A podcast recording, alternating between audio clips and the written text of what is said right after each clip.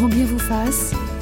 La vie quotidienne, mode d'emploi. Bonjour professeur Claire Mounier-Veillé. Bonjour Ali. Vous êtes cardiologue à l'Institut Cœur-Poumon du CHU de Lille, cofondatrice de l'association Agir pour le cœur des femmes.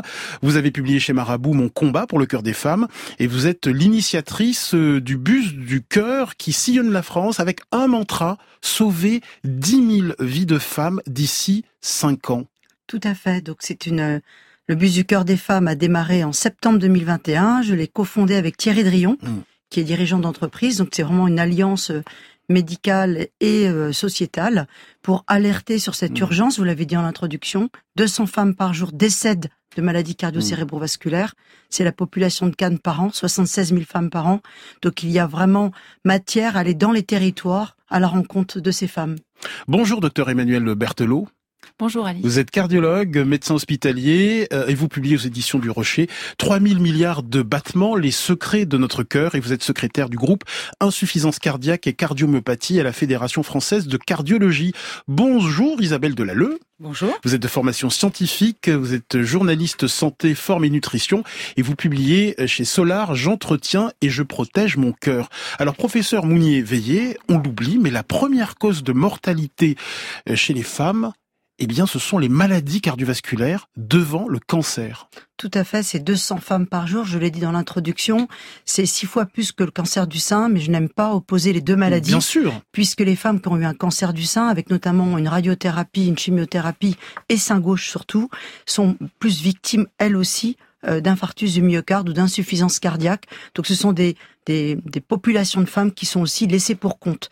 Donc euh, c'est une urgence, mais on peut agir, puisque dans 8 cas sur 10, on peut éviter le premier accident. Docteur Emmanuel Berthelot, pourquoi on oublie ce fait? Les maladies cardiovasculaires, c'est la première cause de mortalité chez les femmes. Alors euh, c'est un fait aujourd'hui. Euh, il, se trouve que les modes de vie ont changé depuis quelques décennies. Euh, avant, les femmes travaillaient moins, avaient peut-être moins de stress, avaient des, enfin, étaient moins fumeuses et elles prenaient moins de contraception. Aujourd'hui, en 2022, une, une femme euh, euh, effectivement est soumise au même type de stress qu'un homme. Et il se trouve, et on le sait, que les femmes sont au moins aussi sensibles, voire plus sensibles que les hommes aux facteurs de risque dont on va reparler, hein, le, le, le tabagisme en particulier, le stress, le diabète, euh, l'hypertension. Donc elles sont vraiment sensibles au niveau du cœur et du système cardiovasculaire. Et en fait, il y a donc euh, ce phénomène, donc ce changement sociétal. Et la deuxième chose, c'est qu'en fait, à la fois les femmes, comme on, vous l'avez montré dans le témoignage, en fait, cette femme ne, ne, ne pensait pas qu'elle pouvait être euh, sujette à faire un infarctus. Donc il y a un problème euh, d'éducation à la fois de la population. Et je vous remercie de faire cette émission aujourd'hui, puisqu'en fait, il faut que les gens soient sensibilisés à cette, euh, à, à ce, à, à ce fait, à ces, à ces chiffres hein, qui, qui parlent d'eux-mêmes. Et puis, il faut aussi que les professionnels de santé, mais ça, il y a eu des études qui ont été faites. hein. en fait, on, maintenant, on sait, nous, on regarde les chiffres, on regarde les, les études de, de santé publique, et on, on s'aperçoit que effectivement, aujourd'hui, c'est c'est un chiffre. Le, les maladies cardiovasculaires sont la première cause de décès. Et, et pour vous, euh, professeur Mounier-Veillé, ce n'est pas une fatalité.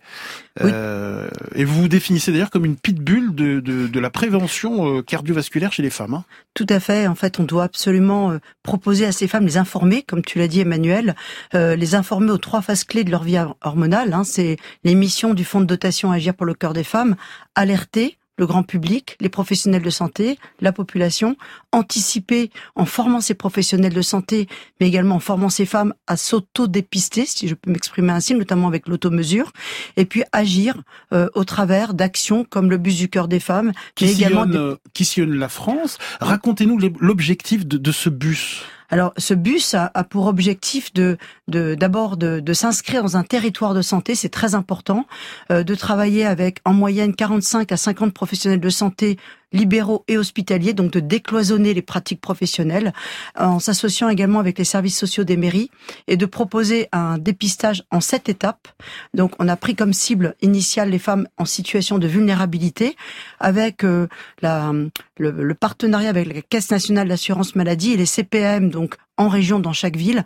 Et donc l'objectif, c'est de se proposer à ces femmes un repérage cardiovasculaire, mesure de pression artérielle, métabolique, euh, avec notamment également un prélèvement biologique capillaire lipidique glycémie, et puis également un entretien gynécologique, parce qu'environ 7 femmes mmh. sur 10 en vulnérabilité n'ont plus de suivi gynécologique. Et donc il y a un entretien préalable dans le bus, puis une synthèse médicale, puis la remise d'un appareil d'automesure qui leur est offert grâce à un partenariat avec AXA Prévention mmh. Santé et une formation à l'automesure. Votre regard de journaliste spécialisé, euh, Isabelle Delalleux pendant pas mal d'années, je trouve que dans la presse, on disait simplement que les maladies cardiovasculaires, c'était les hommes mhm. et les femmes après la ménopause. C'est-à-dire qu'on répétait, et je pense beaucoup d'articles aussi, que euh, jusqu'à la ménopause, les femmes étaient protégées par leurs hormones. Et non.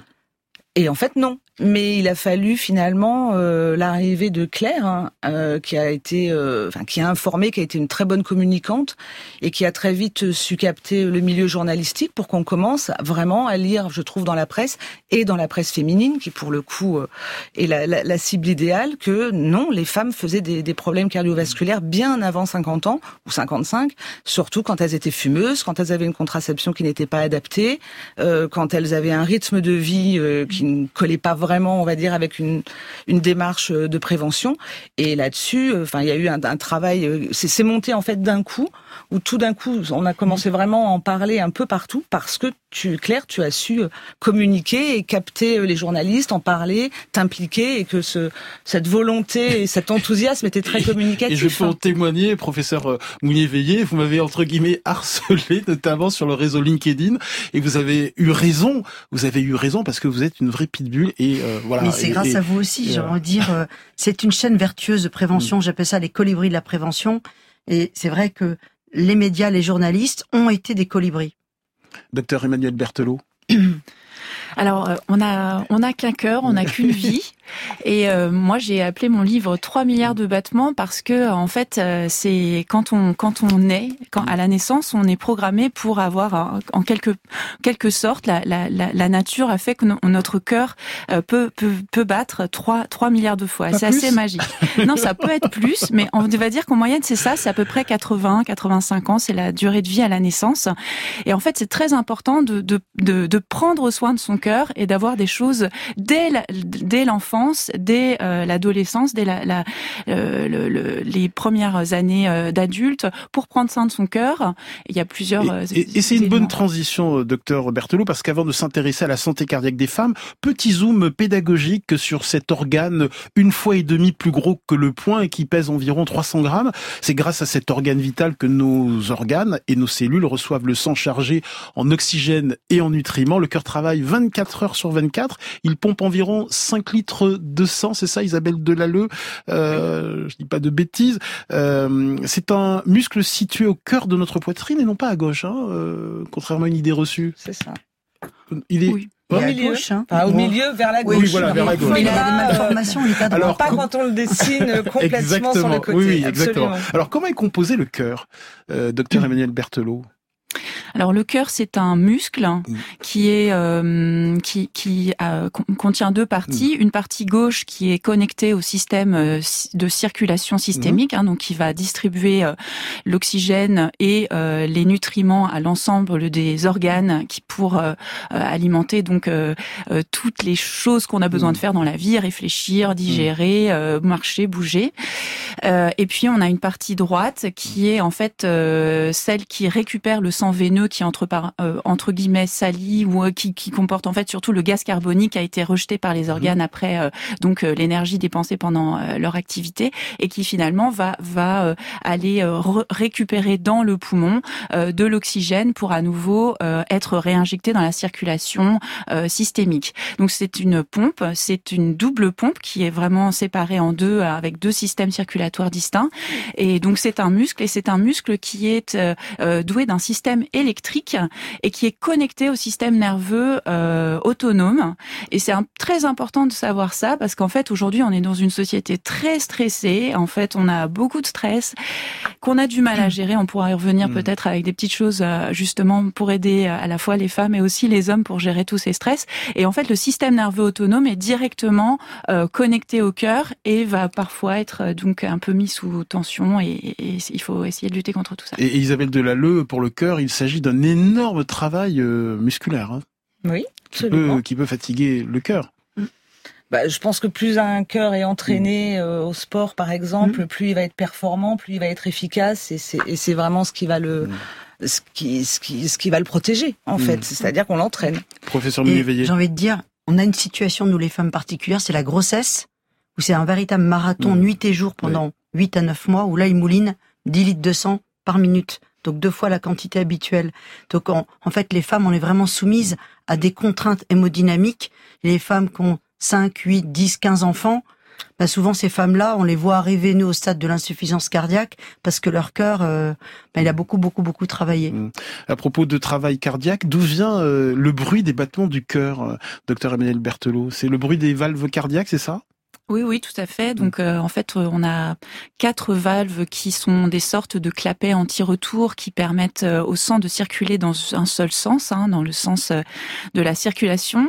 et donc, quand le sang frotte sur sur une paroi de valve un peu épaissie ou quand il y a une fuite pour l'une de ces valves, et eh bien en fait, ça fait un bruit anormal. On a deux bruits normaux hein, qui sont un petit peu le pum-tac, on mhm. dirait, on va un peu schématiser, qu'on peut d'ailleurs entendre un peu si on colle l'oreille mm. sur euh, la poitrine de son ou sa chérie, on peut écouter, on entend deux sons très distincts qui sont tout à fait, enfin qui sont réguliers, euh, qui, qui battent environ donc à 80, euh, on va dire à peu près 80 battements par minute ou entre 50 et 90, et, et on peut avoir ces bruits anormaux entre guillemets par quand exemple on quel bruit anormal bah, C'est justement quand il y a des valves qui dysfonctionnent. Donc normalement, par exemple, quand il y a un, un, quand il y a une fuite au niveau d'une des valves, notamment le plus classique, c'est la, la, fuite de la valve mitrale, ou alors le rétrécissement aortique, donc une valve aortique qui est calcifiée, qui rétrécisse, qui arrive plutôt à des âges un peu plus avancés et qui vont en fait faire des, des souffles de parce qu'il y a un frein au niveau de l'éjection du sang, par exemple.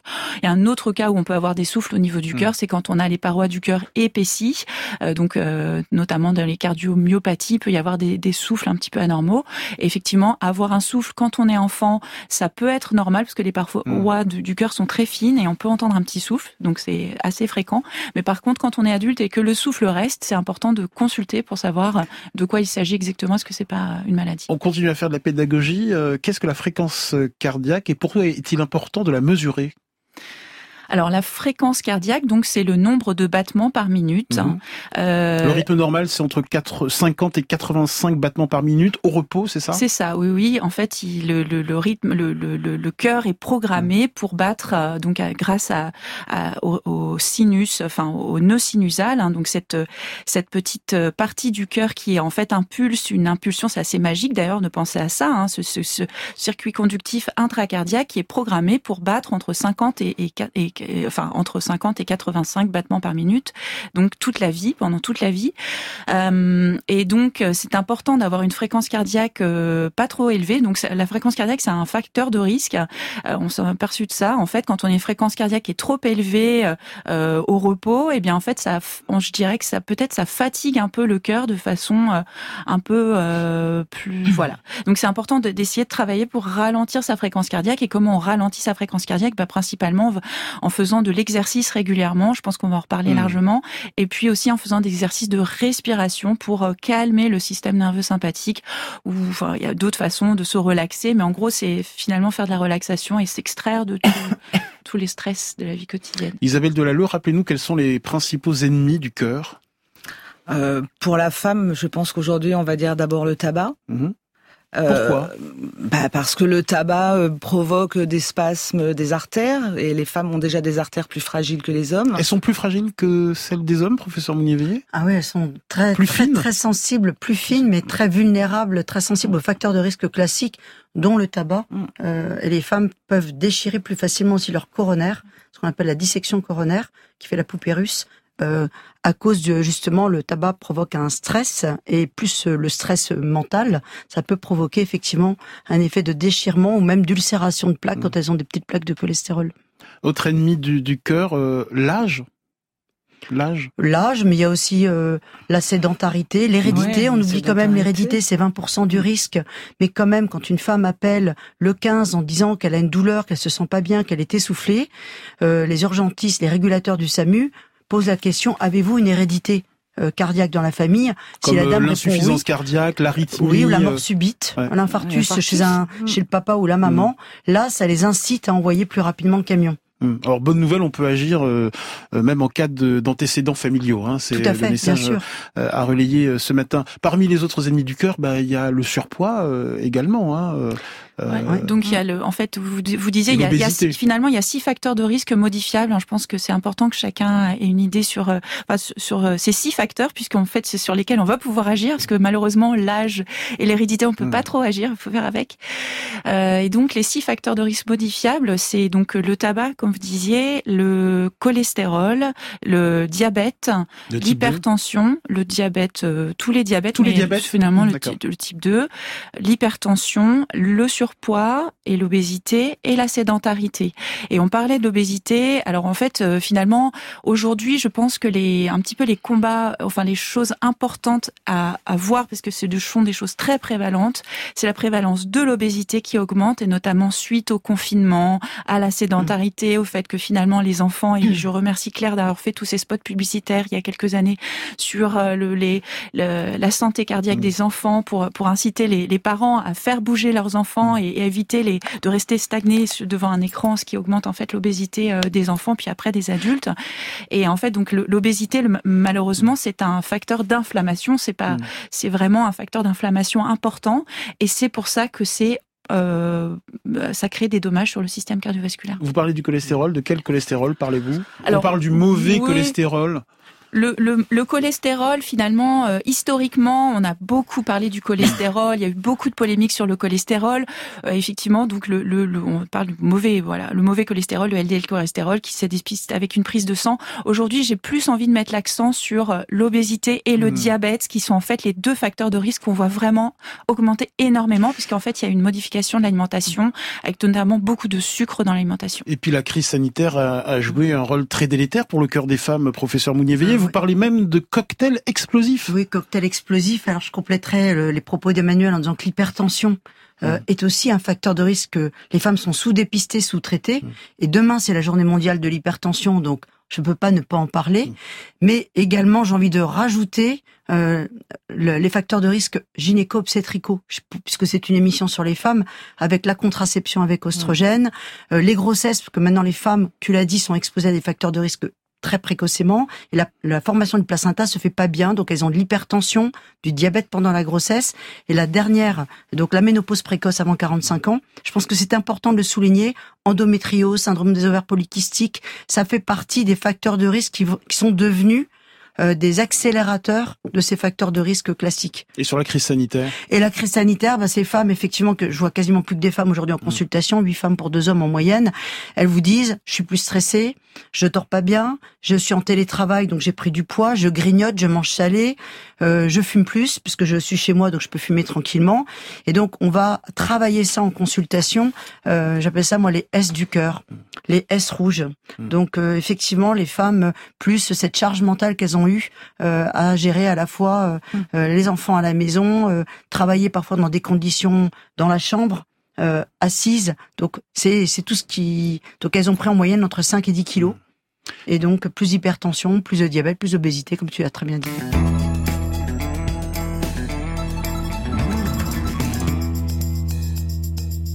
Et ce matin, mobilisation générale pour protéger le cœur des femmes, euh, la santé cardiovasculaire au féminin à tous les âges de la vie. Le standard vous est ouvert au 01 45 24 7000 et sur l'appli France Inter.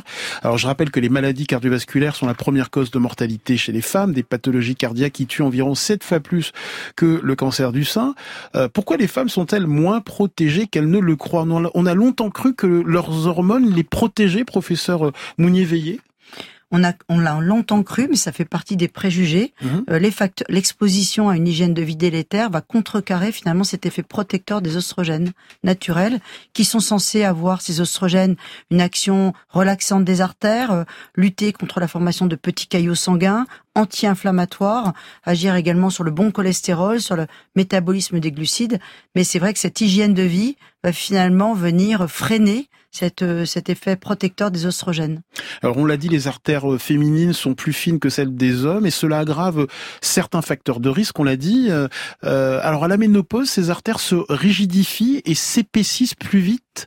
oui. C'est ça, avec ah. comme conséquence plus de risque de souffrir de, de caillots sanguins après 40-50 ans? à partir de 40-45 ans, déjà, on évolue sur le mode je fabrique plus facilement des caillots sanguins. Ça, c'est le premier point.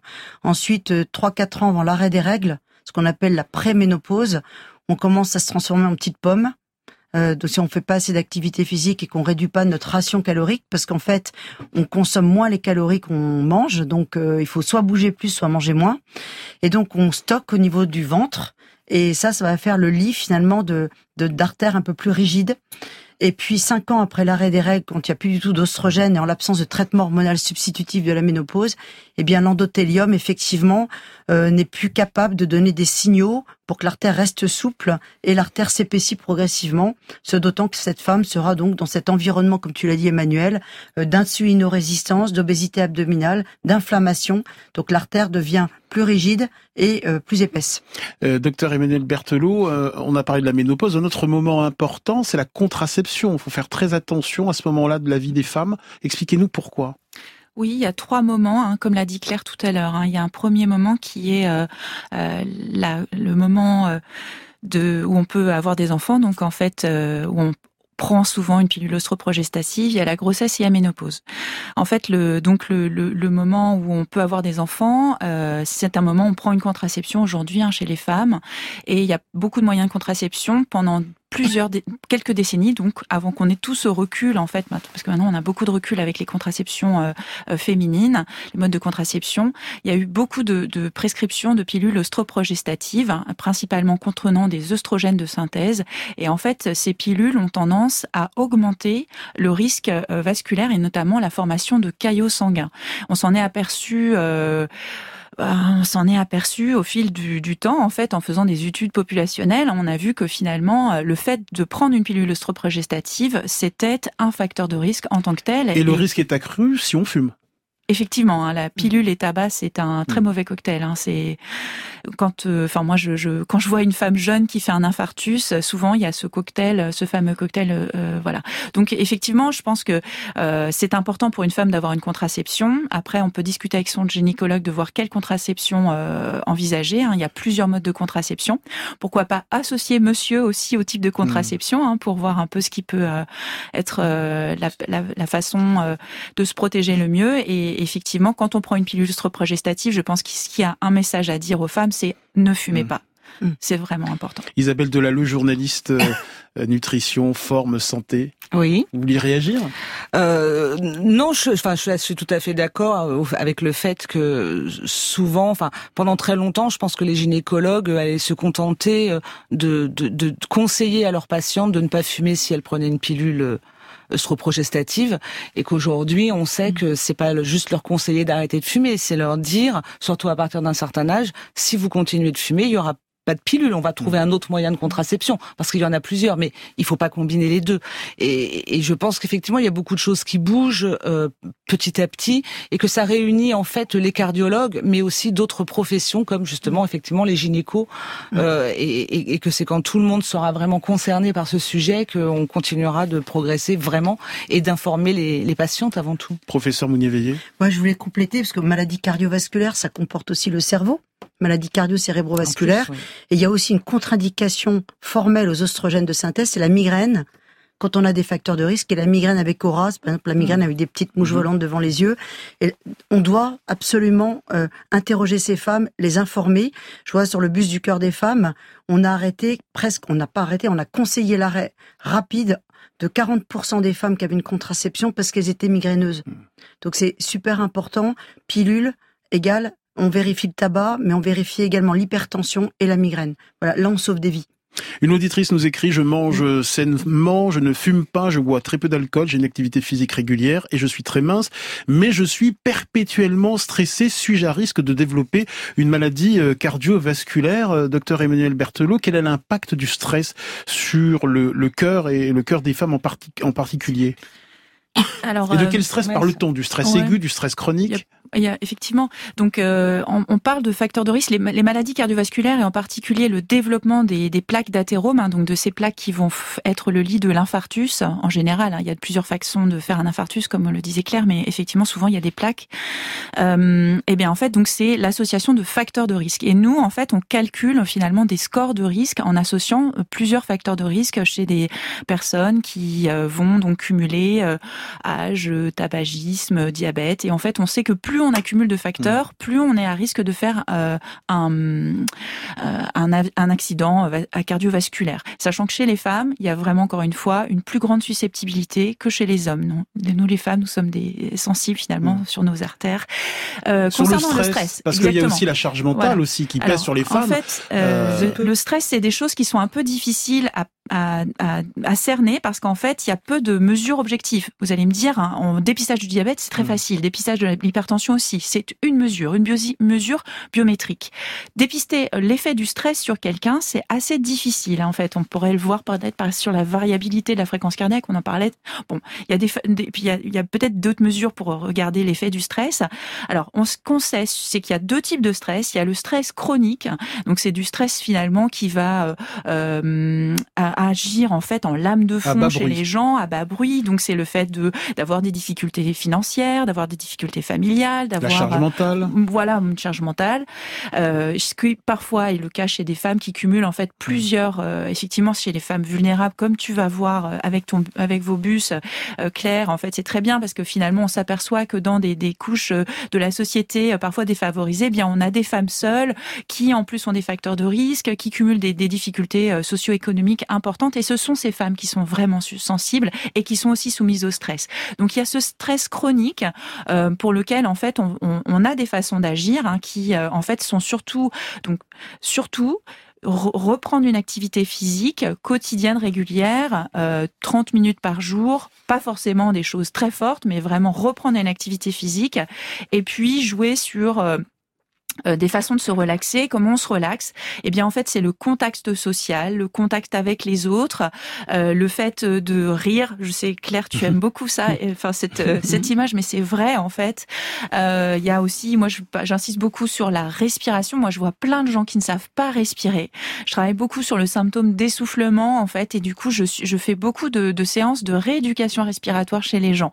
Donc, il y a des il y a des petites applications ou alors sur des vidéos sur la cohérence cardiaque. Expliquez-nous en quelques mots. Voilà. Alors la cohérence cardiaque, c'est en fait faire des exercices respiratoires. Donc on commence à respirer par le ventre en fait, et on remplit ses poumons, donc du ventre jusqu'en haut des poumons assez lentement et puis on vide, on revide. Pendant 5 secondes environ. Voilà. 5 secondes d'inspiration, 5, secondes d'expiration. Pendant 5 minutes à peu En fait, j'invite les gens à regarder donc une application qui s'appelle Respirelax qui est très bien. Sur, sur, YouTube. Ce sont les termes d'Avlar qui l'ont mis en, mm. en, oui, gratuit, place. Parce c'est gratuit. Hein. Voilà. Respirelax. En fait, très bien oui, C'est très très bien parce que en fait, vous allez pouvoir euh, régler votre fréquence respiratoire. Parce qu'en fait, les gens ne respirent pas à la même fréquence. Mm. C'est pour ça que j'ai envie de dire, si on, a, on, on, on, on oblige une sorte de fréquence, finalement, ça va pas correspondre à tout le monde et les gens vont se décourager. Ce qui est important, c'est de respirer à son à son rythme et de le faire tous les mmh. jours. Hein. Donc en fait, moi j'ai envie de dire euh, l'hygiène de vie aujourd'hui, parce que je vois beaucoup de gens qui font pas beaucoup d'exercices, qui savent plus respirer. Je prends une douche, je prends soin de mon mon, mon, mon, mon, enfin mon apparence extérieure et à l'intérieur de moi, en fait, je respire et je fais de mmh. l'exercice physique. Et nous accueillons Annie. Bonjour Annie, bienvenue. Oui. Bonjour Annie. Bonjour. Euh, bonjour. Euh, vous appelez de Paris. Euh, vous avez été victime d'un infarctus du myocarde, c'est ça? De la crise cardiaque? Oui, c'est ça. Oui. Expliquez-nous, racontez-nous. Alors, j'étais en train de, de marcher avec une amie et j'étais très essoufflée et je ralentissais mon pas. C'était en vacances. Quand je suis rentrée, j'ai appelé mon médecin que je devais voir euh, très prochainement, dans les deux jours qui suivent, et je lui demande si je dois faire une radio des poumons. Mhm. Et elle, elle me dit tout de suite, mais non, pas du tout, il faut aller voir un cardiologue aujourd'hui. Elle a beaucoup insisté. Mhm. Et donc, euh, j'avais la chance d'avoir connu un cardiologue précédemment. Donc, je suis allée le voir, et il m'a dit tout de suite, euh, il m'a fait un examen, il m'a fait un infarctus. Je l'ai regardé ahuri, je le croyais pas. Je lui ai dit, mais montrez-moi ce que c'est. Et donc, euh, il m'a, il m'a fait une échographie, il m'a montré, euh, il dit, voyez là, ça bouge pas. Et normalement, c'est, c'est, ça devrait bouger, c'est, c'est votre cœur. Et donc voilà. Donc après ça, il m'a, il m'a pas laissé rentrer chez moi, il m'a envoyé directement euh, à l'hôpital euh, pour faire un examen et, et, et Hmm. faire des tests. Euh, euh, chez la femme, professeur Mounier-Veillé, on l'entend chez Annie, euh, les signes de l'infarctus ne sont pas toujours les mêmes que chez les hommes? Alors, euh, la douleur thoracique euh, telle qu'on la connaît, elle concerne quand même une femme sur deux. hein. ça traduit une coronaire qui se bouche brutalement. Mais c'est vrai que dans un cas sur deux, ça va être des symptômes atypiques, Par exemple comme a décrit la dame, un essoufflement à l'effort, une fatigabilité à l'effort. Ça peut être des douleurs euh, qui sont au niveau du creux épigastrique, parce que c'est souvent le plancher Mm. du cœur ou la paroi latérale du cœur qui sont touchés. Et donc, ça peut donner des signes digestifs. parce Des que nausées aussi Des nausées, voilà, nausées, vomissements qu'on peut aussi voir chez les hommes, mais qui sont un peu plus fréquents chez les femmes. Et puis, elles vous décrivent parfois une douleur euh, entre les omoplates et euh, uniquement dans la mâchoire. Elles vous disent, ben, j'étais oppressée avec une douleur dans la mâchoire, je me suis massé le sein pensant que ça allait Mhm. passer. C'est typiquement ce qu'elles nous racontent. Et ce qui doit nous alerter, c'est la récurrence et le fait que ça dure. Mhm. Ça, on ne doit pas attendre. Docteur Emmanuel Berthelot, sur ces signes singuliers chez les femmes? Oui, Un bah, message à faire passer Alors, c'est les symptômes qui durent plusieurs minutes. Hmm. Donc, c'est euh, par exemple une douleur thoracique. C'est pas le petit pincement. Moi, je vois Ouais. aussi beaucoup de gens stressés qui me disent ah j'ai des pincements, mais alors ça dure euh, quelques secondes et puis ça part. Ça, c'est pas euh, c'est pas vraiment inquiétant. La- la- le signe inquiétant, c'est c'est le symptôme. Donc la douleur thoracique, oppressive, inquiétante, l'essoufflement, euh, la perte de connaissance, les palpitations qui vont durer plusieurs minutes et qui en fait ne vont pas céder euh, quand on, par exemple, on va changer de position, on va s'allonger, ça ne passe pas. Mm. Et donc il faut euh, pas tarder. Enfin, il C'est une urgence absolue, il faut appeler le, le, Mm. le 112 Tout à euh, absolument. Euh, merci beaucoup Annie, je crois que vous faites de la prévention autour de vous hein, euh, après cet euh, épisode euh, malheureux. Hein. J'ai dit au téléphone tout à l'heure, c'est que toutes les femmes avec lesquelles j'ai affaire, je leur dis surtout mieux ce n'est pas ce n'est pas la douleur seulement, ça peut être aussi l'essoufflement et d'autres choses. Voilà.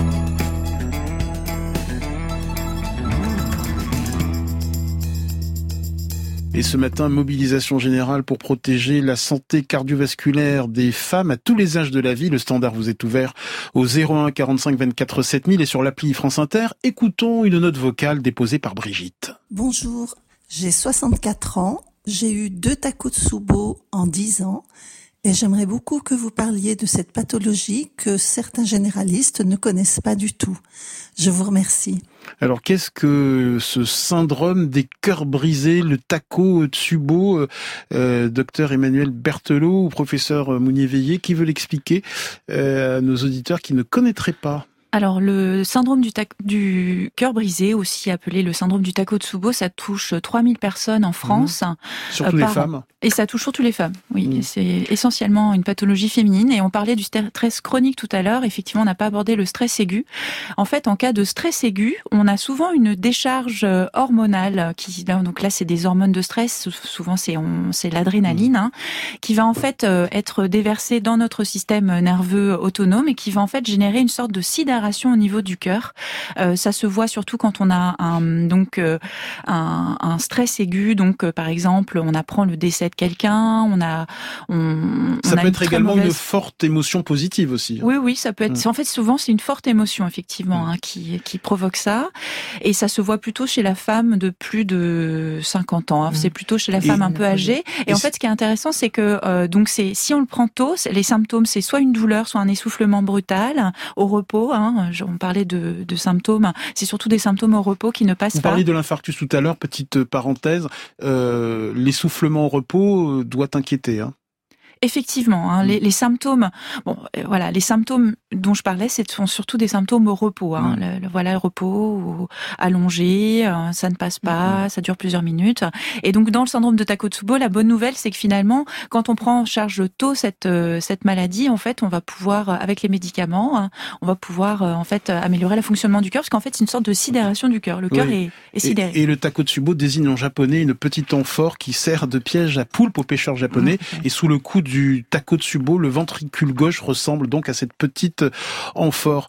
Euh, alors, euh, comment se fait le diagnostic? C'est Parce que ça peut ressembler à un infarctus du myocarde. Ça, ça mime en fait un infarctus à la fois sur les symptômes et à la fois sur la présentation. Nous, euh, médecins, on, regarde donc les symptômes des prises de sang et euh, des, des, anomalies morphologiques. Donc, on a ces symptômes, là, euh, l'élévation de la troponine, qui est en fait un marqueur de souffrance cardiaque, qui peut être élevé aussi dans l'infarctus. C'est pour ça qu'en fait, on parle d'un, un, un, ça mime un peu un infarctus et donc une déformation du cœur en, en forme de poulpe qui est assez caractéristique. Et quand on fait une coronarographie, on n'a pas l'occlusion de l'artère. On a des artères qui sont pas occluses. Donc en fait, on voit que c'est pas un infarctus. Un dernier mot sur le Takotsubo. Pourquoi les femmes sont plus touchées, professeur Mounier-Veillé?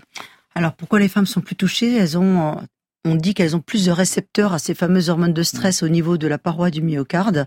Et euh, on parlait de stress euh, positif, c'est par exemple une demande en mariage, un anniversaire surprise. Euh, voilà, c'est des, des, bonnes nouvelles qui peuvent donner une forte émotion. Et puis ça peut être aussi pas mal de stress négatif. Voilà, mais c'est une forme d'insuffisance cardiaque aiguë réversible. C'est ça qui est important. C'est quoi l'insuffisance cardiaque en quelques mots? Ben c'est alors Emmanuel, toi qui es la spécialiste, hein, c'est. Alors l'insuffisance cardiaque, c'est une c'est l'évolution de, de, maladies cardiaques qui euh, donc euh, à un moment arrive à une fatigue du cœur. Hein. Donc c'est l'insuffisance cardiaque, c'est une insuffisance du cœur à pomper suffisamment de sang pour alimenter les organes en oxygène et en nutriments.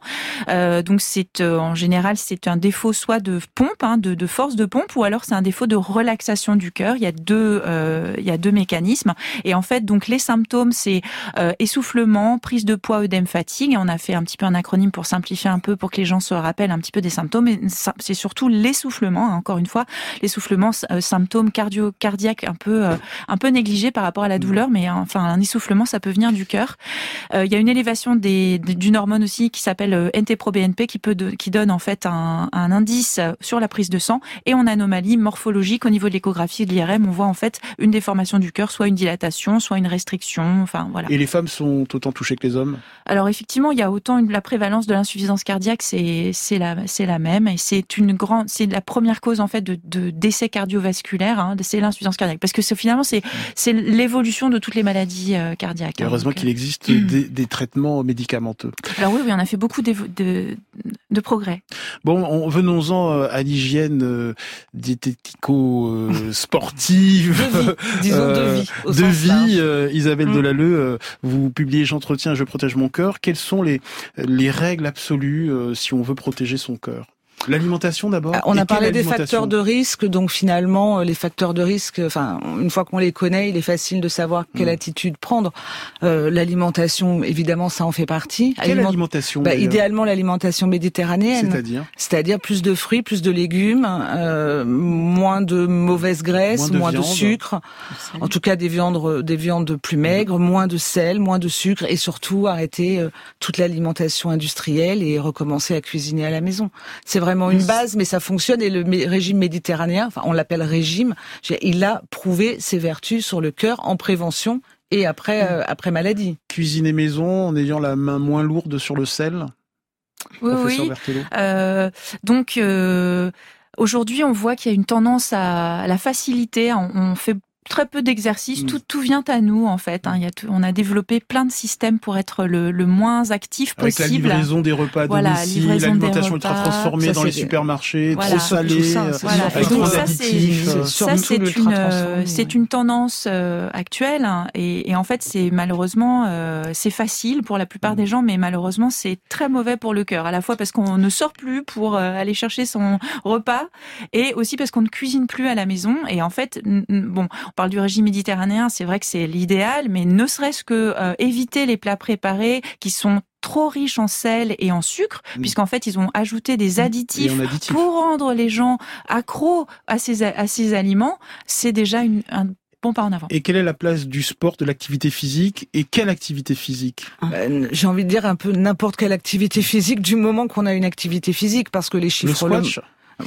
pourquoi pas, si on a envie vraiment Non mais, non, mais la marche d'abord, la marche rapide. enfin, ce qu'il y a de plus simple, ce qu'il y a de plus simple, ce qui ne coûte rien, ce qu'on peut faire facilement, c'est-à-dire marcher tous les jours. Mais par contre, on sait très bien que les, enfin, les femmes notamment font de moins en moins de sport, particulièrement après 30-35 ans, quand elles ont une, une charge de famille et que ça dure mm. et, que ça leur porte fortement préjudice. Professeur Mounier-Veillet, à quelle fréquence le sport, que ce soit euh, la course à pied, la mm. marche rapide, la natation, euh, la corde à sauter, pourquoi pas, à quelle fréquence? Alors c'est d'abord 30 minutes d'activité physique par jour. Mm. Alors Nutan avec les 10 000 pas par jour, mais c'est en fait une application japonaise qui, bah, la traduction voulait dire 10 000 pas. C'était pour les JO pas, de ça suffit. Tokyo en 68. Ouais. Voilà, exactement. Donc 4, 000 pas par jour, ça suffit. C'est prendre les escaliers. Hein, donc avoir un, un, sens interdit sur les escaliers, mm. c'est se lever toutes les deux heures quand on est en position assise, et ensuite effectivement 45 minutes d'activité plus intensive où on transpire euh, par semaine. Mais il faut que ça soit aussi un sport plaisir, c'est-à-dire que si on n'aime pas ce sport-là, cette activité on ne la fera pas. Et puis ne pas oublier la gestion du stress est très important. Je rappelle cette appli gratuite euh, euh, développée par les termes d'Avlar qui s'appelle Respire Relax et qui peut aider dans cette et la sieste et la sieste aussi. Faire une petite sieste d'un quart d'heure, hein, c'est sans dormir, sans écran, sans téléphone. C'est très important parce que ça fait baisser les taux d'hormones de stress. La sexualité aussi. La sexualité, avoir une sexualité épanouie. On dit que deux à, deux à trois rapports par semaine chez un patient qui a fait un infarctus, ça diminue de 25% le mmh. risque de récidive. Donc ça fait partie des tabous. Mais voilà, c'est une activité physique qui est recommandée par l'Organisation mondiale de la santé. Mais j'ajouterais sur la gestion du stress que euh, le fait de faire une activité physique, c'est très bon pour gérer son stress. Hein. C'est très important en fait de, sortir. Mm. En fait, euh, le, sport, j'aurais envie de dire, si on, a, on aurait inventé un médicament qui fait aussi bien que le sport, euh, c'est les comédicaments. C'est pas possible. Donc en fait, voilà, du, de, de l'exercice physique tous les jours, ça déstresse, ça permet de penser à autre chose. C'est la santé mentale et cardiovasculaire. Grand bien vous fasse est un podcast France Inter.